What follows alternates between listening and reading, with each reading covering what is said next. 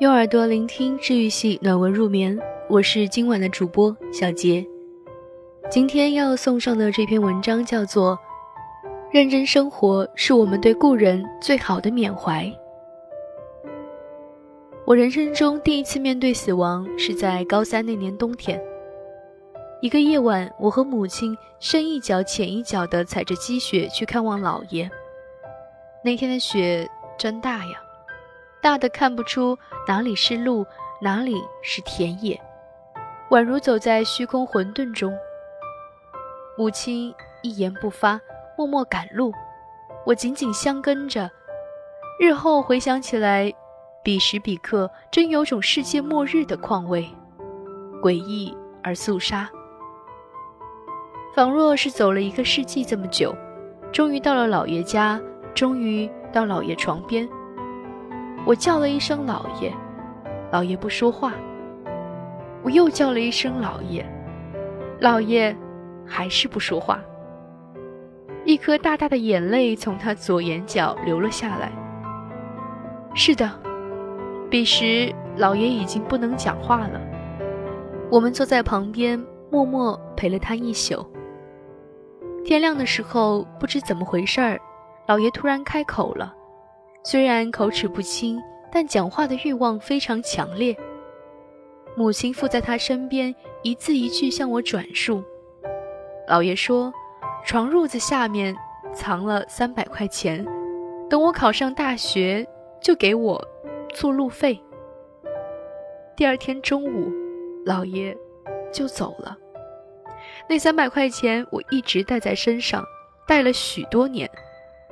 我知道这一生，老爷都会在冥冥中眷顾我。我要活得好好的，学习工作，一天比一天有进步。这就是我对他最好的告慰。母亲的首饰盒里有一只翡翠手镯，印象中她从未戴过，只在阳光暖和的午后偶尔拿出来把玩一番。我小时候，那只首饰盒总是放在高高的衣橱上。或添了一种神秘感。等我长大了，母亲才将背后的故事细细道来。母亲小时候曾有一段时间寄住在姑妈家，姑妈没有子嗣，待母亲视如己出。姑妈最喜欢给母亲扎辫子，变着法儿的各种各样的扎，红头绳、绿头绳，买了一条又一条，那是她表达宠溺的最好方式。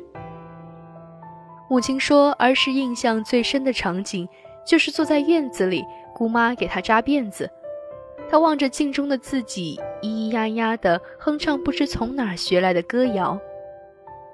不知何时，夕阳的余晖就这样洒满了满地。不觉间，母亲就长成了十五六岁的大姑娘了。一年春天，去姑妈家走亲戚。临别时刻，他从抽屉里拿出了一只手镯，交于母亲，说：“希望我娃儿嫁个好人家，一辈子吃穿不愁。万一哪天我不在了，就看看镯子，记得要好好活着，活出个样子。”一语成谶，不到半年，姑妈就突然脑溢血去世了。这一晃，母亲今年已经五十五岁。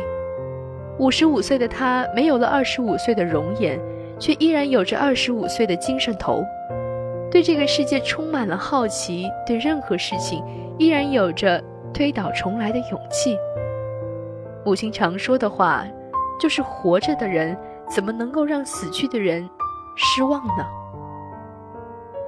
头段时间，圈内一位作者去世了，刚满三十二岁，他患了一种很复杂的病。治愈的几率非常低，一年至少有大半年的时间都要在医院度过。尤其近年来病情危急的时刻，一度被送进重症监护室，并为通知单下了好几次。十六岁到三十一岁，整整十五年，每一次危机都挺过来了。所以年初的时候，他在微博上说：“有可能等不及春天。”大家也都不以为意。谁料到，噩耗传来，作者群里一片唏嘘，纷纷表示了不舍之情。当然，最痛的还是他的母亲。那个给了他生命又眼睁睁地看着他离去的女人。可是他却比大家想象的都要坚强豁达。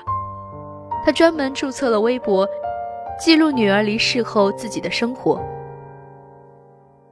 宝贝女儿走的时候说：“妈妈，不要哭。”好，妈妈不哭。宝贝女儿一生最爱旅行。妈妈背着你的骨灰出来旅行了，这里的空气还好吗？宝贝女儿，今天是情人节，妈妈第一次收到爸爸送的花，很开心。令人动容的是，业余的时间，他也开始阅读、写作。用他的话说，他要把女儿丢掉的笔重新捡回来，一笔一画替她走完未尽的路。史铁生的小说《奶奶的星星》里，奶奶说：“地上死一个人，天上就多了一颗星星，给走夜道的人照个亮。”你信吗？我信。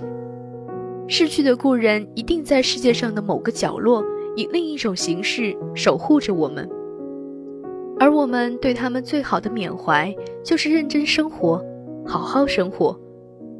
毋庸置疑，每一个离去的人都希望活着的人能够好好的，而且我们好好活着，不就是对他们最好的安慰吗？沉湎于伤痛很容易，咬紧牙关去生活却很艰难。一个人如何面对死亡，接受亲人的离去，是我们人生的必修课。每一个活着的人身上都承载了故人的寄托，我们活着。不单单是为自己活着，还有另一半的身体上是在替他们活着。我们每翻过一次山，他们就流过一次汗；每涉过一次水，他们就打湿过一次衣襟。同样的，每一次裹足不前，背后的他们其实都在扼腕长叹。如此，我们怎么能辜负呢？不能啊！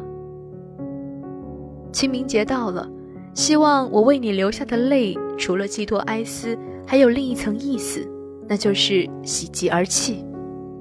看，今年的我比之去年又向前迈进了一步，今年的我将去年的我远远地甩在身后。亲爱的你，你们为我开心吗？纸烧完，蜡燃尽。眼泪洒在今夜，明日又明日，天涯茫茫，吾当继续提灯前行。愿来年叙旧之时，也是我载誉而归之日。再见，再见。